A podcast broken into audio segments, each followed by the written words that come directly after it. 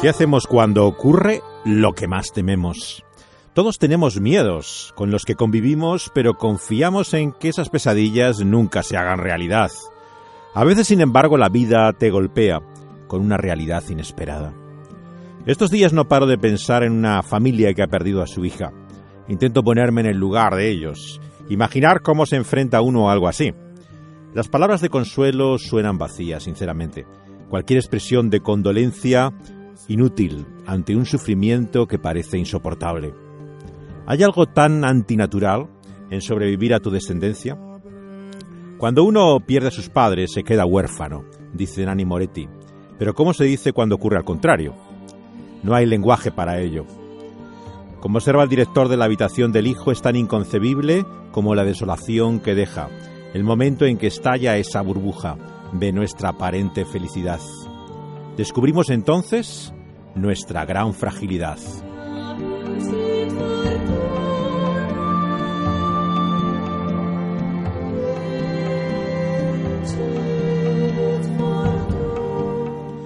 Nadie me había dicho nunca que la pena se viviera como el miedo, escribe C.S. Lewis al comienzo de su libro Una pena observada.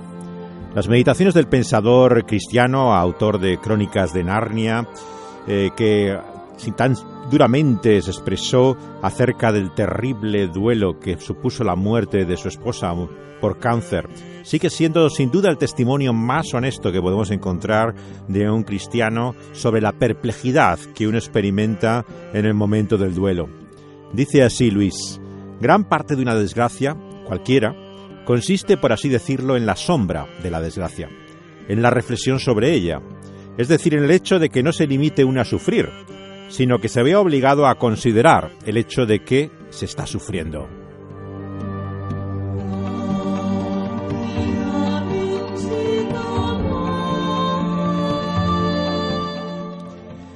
Estos días ha muerto también el director de una película de los años 70 que me resulta escalofriante, Amenaza en la sombra.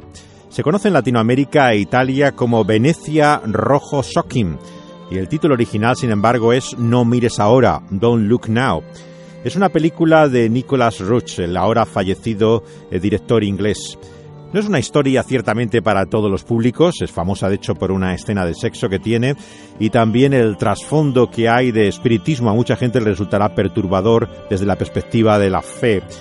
Pero es el drama de un matrimonio en crisis y sobrecogedor, es la pérdida de una hija el dolor encarnado por Donald Sutherland y Julie Christie, que es mostrado con una desesperación tal que resulta abrumadora.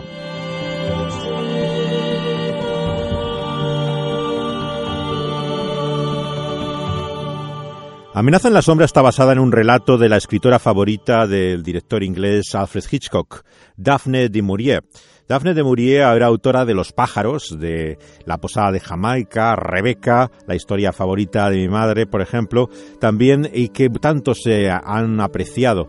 Nos lleva de la fría Inglaterra, donde ella vivía, a una Venecia invernal donde incluso he tenido la oportunidad de recorrer los lugares eh, que salen en la película. La iglesia que está restaurando el protagonista, Sutherland, un arquitecto eh, que se le encarga la restauración de una iglesia de Venecia. O la isla cementerio, donde todavía se entierra en Venecia, en San Michel. Allí recibí también la noticia de la muerte ya no de mi madre, sino de otra mujer también que luego se comportó como una madre para mí. Y es una ciudad, Venecia, que tiene esa melancolía de lo que llamaban los antiguos el memento mori, la sombra de esa muerte. El fallecimiento por meningitis de la hija de la historia original, de Daphne de Maurier, se convierte en la película de Roche en un terrorífico accidente. La niña se ahoga mientras está jugando. El agua y la caída se convierte en un motivo recurrente en este cuadro impresionista donde la fragmentación del montaje y las identificaciones equivocadas producen la confusión que acompaña la vida al paso de los años. Es como si el laberinto de las calles de Venecia te mostrara la incertidumbre que trae el transcurso del tiempo. A la luz de un otoño, como lo fotografía Nicholas Ruch, que es el de nuestra propia vida, que tememos caer en esas aguas negras que nos rodean como en Venecia por todas partes.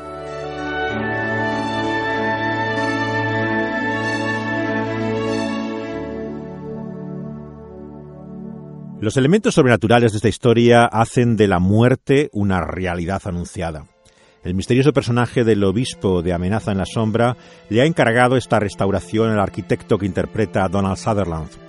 Es tan inquietante esta figura como la anciana ciega eh, que pretende ver a esa niña que ha fallecido y le advierte a la madre, que hace Julie Christie, del peligro en que se encuentra.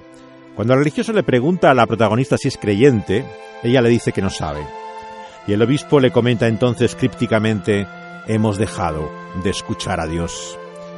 Y lo que queda, sin embargo, es la tragedia, el dolor de una pérdida inesperada, puesto que esa muerte anunciada nunca parece ser la nuestra.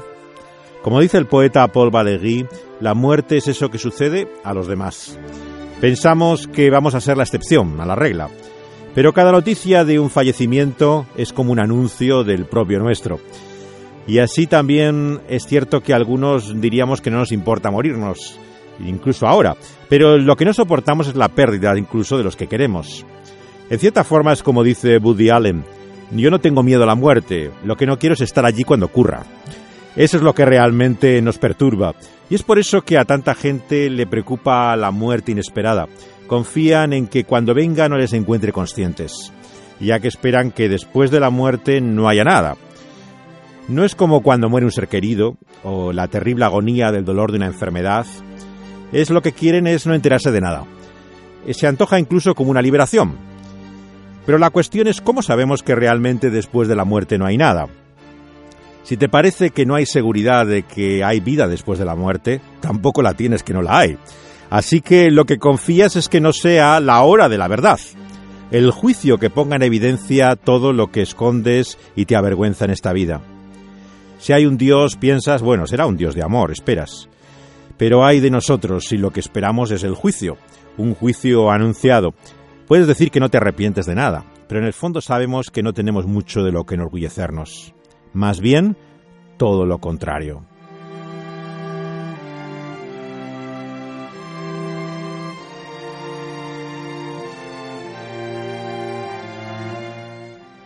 Cuando se dice que el creyente cree que hay un Dios porque le gustaría que así fuera, que son sus deseos, se olvida que el no creyente también le gustaría que no hubiera un Dios. ¿Por qué?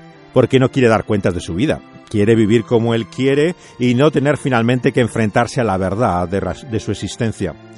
Por eso es que el apóstol Pablo, cuando predica en Atenas, en Hechos capítulo 17, están deseosos al principio de oír qué tiene que decir. Es algo nuevo y eso estaban gustosos de oír. Pero cuando habla de la resurrección unida al juicio, se les acaba la paciencia. Ya no quieren oír más, no les gusta lo que escuchan. Porque todo el mundo está dispuesto a tolerar un cristianismo inofensivo, donde no hay pecado, donde no hay juicio. Pero la buena noticia, queridos amigos y oyentes, no es que Jesús nos diga que no tenemos la culpa de nada, sino que Él lleva nuestra culpa, y lo hizo en la cruz del Calvario. Y si es así, nos preguntamos por qué permite que suframos, por qué puede haber pérdidas como la de esta familia de una hija en su juventud. ¿Dónde está Dios en medio de la confusión y el dolor de la pérdida? Luis contesta en su libro de una pena observada que ante ella uno necesita a Jesucristo, no a nada que se le parezca. Y esa es la vanidad muchas veces de pretender encontrar consuelo donde no lo hay. No es casualidad que el Dios que se revela en Cristo Jesús sea el Padre de toda consolación. Es la única fuente posible realmente con la cual se puede enfrentar el dolor inexplicable. ¿Por qué? Porque Él lo vivió en su propia carne. Dios ha querido así revelarse como un Padre que ha sufrido en su Hijo Jesucristo.